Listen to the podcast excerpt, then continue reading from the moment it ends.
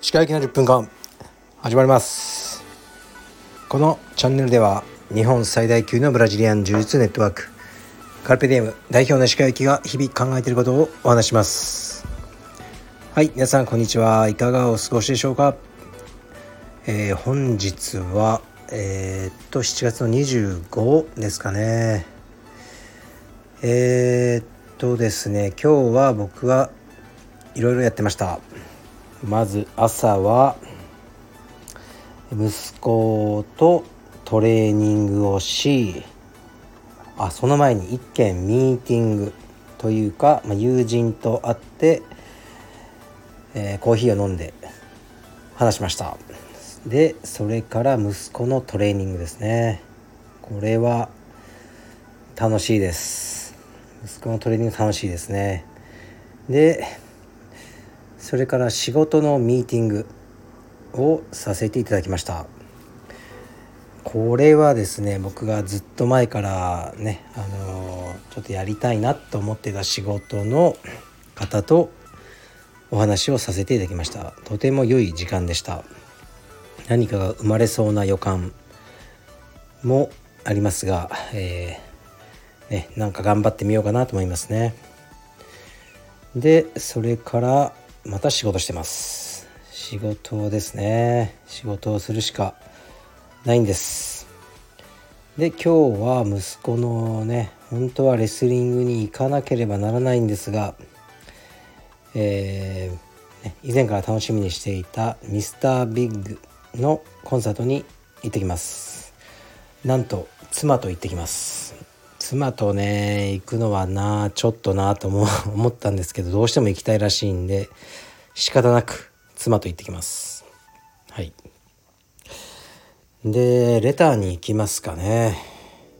ありがとうございます。たくさんのレターを、えー、いただいてます。これ いきます。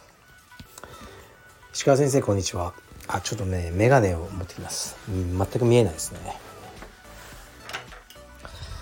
えー、っと石川先生こんにちは。いつも楽しく拝聴させていただいております。30代男。柔術未経験です。以前に子供の病気の件で叱責してほしいとレターしたものです。その際は親身になってご返信いただき誠にありがとうございました。あれからその時の放送を何十回何百回と聞きました。石川先生のお言葉に大変救われ最近やっと自分の中で消化することができたと思います。本当にありがとうございました。先日は初めての手術がありました。手術は難しいものではなく無事に終えましたが小さい我が子が管につながれ死死拘束される姿には心が苦しくなりました。しかし石川先生に言っていただいた「きっと良くなる」を信じて前向きに気持ちを 保つことができました。まだまだ完治ではなく通院は続きますが家族で全員で頑張っていきたいと思います。今私には夢があり子供が大きくなり病気も良くなったら柔術を一緒に始めることです。そしてその時はカルペディエムでスタートしたいと考えています。その際は是非よろしくお願いいたします。長文失礼いたしました。鹿先生本当にありがとうございました。今後も楽しいラジオを楽しみにしております。はいありがとうございます。こちらはですねシャープ768タイトル「心の平穏を見つけてほしい」という、ね、回でね僕が紹介したレターの続編ということですね。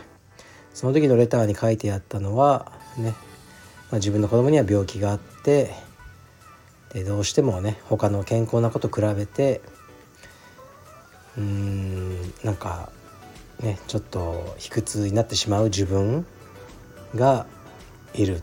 ね。でそういう自分を叱ってほしいっていうえー、レターだったんですよね。でまあ僕はもちろんねその叱ったりしないし当然だと、ね、あの、ね、そういうふうに思ってしまうのは何も悪いことじゃない思うことはもうね人間は自由人間に許された唯一の自由だと思うんですよね。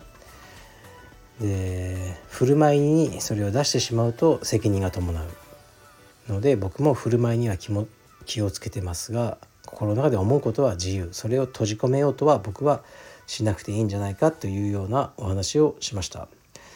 でそれからねどういう病気かは全然わかんないんですけどえー、手術をされたと、まあ、大変でしたよね、うん、これはもうねやったものでしかわからないと思います。大変です。でね何十回何百回もねそんな聞くほどねいいこと言ってないと思うんですけどありがたいです。ありがとうございます。でねいい意味でもまあいい意味でもっていうかまあいい意味しかないんですけどだんだんね慣れてくるんです人は。病気の子供を持つことというのは、うん、自分自分が考えて考えていた普通いわゆる普通の家庭ではなくなる一般的な自分が思い描いていた生活とは異なってしまいますだけどそれが当たり前になるんですなってしまえばもうこっちのもんでですね、うん、だからそれでいいこともいっぱいあると思うんですよね。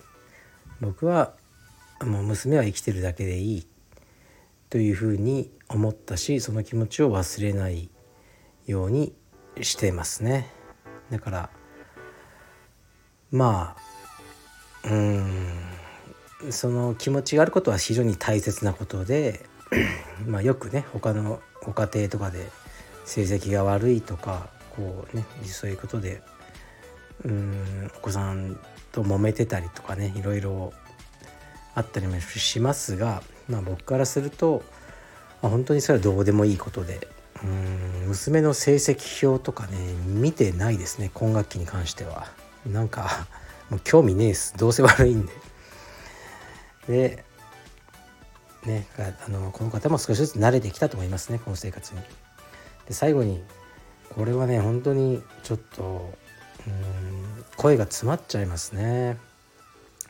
私には夢があり子供が大きくなり病気も良くなったら柔術を一緒に始めることです。そしてその時はカルペディエムでスタートしたいと考えてます。その際は是非よろしくお願いいたします。嬉しいですね。その時に僕にあの時の私ですって言ってくださったるのかねそれともそれは伏せて始められるのか分かりませんがうんこういうのがね僕にとってすごく大事なんですよね僕にとっても大事なんですよこういうのを読むとこれから入会される方うん全員にも誠意を持って接しようって思いますよね。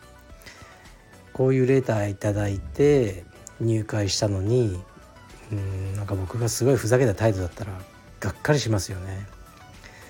だからこれからね入会してくる人 みんなこの人かもしれない。と思ってがっかりさせたくない。カルペディエムというものもそうだし自分石川先生としてもそうだしっていうふうにこう引き締まる思いです。そして単純に嬉しいです。カルペディエムで始めたい。と書いてくださっていることが本当に嬉しいし私は夢がありね子供が大きくなり病気も良くなったら自立を一緒に始めることですって書いてありますよねでまあ多くの方が息子さんと充実やってますよねもうすでに。でこれってだんだん当たり前になってきちゃうけど本当に誰かの夢なんですよね。それを忘れないでほしいなと思います。僕も息子とレスリングやってます。今日もやりましたね。でたまに僕もムカついて「もうふざけんなよ」とかもっと真面目に練習しようとかいうことは、まあ、多々あるんですがでも忘れないようにしてますね。僕は自分の息子と格闘技やるのがもう夢でした。結婚する前から。でそれを今実現できてる。夢を実現できてる。夢の中で生きてるような気分で毎日過ごしてますね。だから本当にありがたいことだなと思ってます。うんだからまあね健康な人とかね健康な子供にとってはね当たり前のことでああ今日も充実かめんどくせえなみたいなこともあると思いますがね毎日毎日ねその病気の人のことを考えろってね言ってるわけじゃないです。頭の隅にあの置いておいてほしいな今自分がやってることは誰かの夢なんだよってことですね。はい。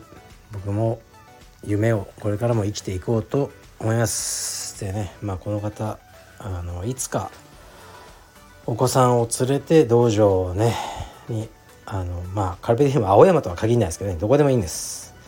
入会していただいて充実というものをねやっていただけたらあの本当に嬉しいなと思います。はい。非常に、うん、心が何て言うかな。心が、まあ、僕にとっては引き締まる。というか僕の仕事の大切さをね考えさせられるレターでした。で頑張ってください。きっといいことがあります。ね心の平穏を見つけてください。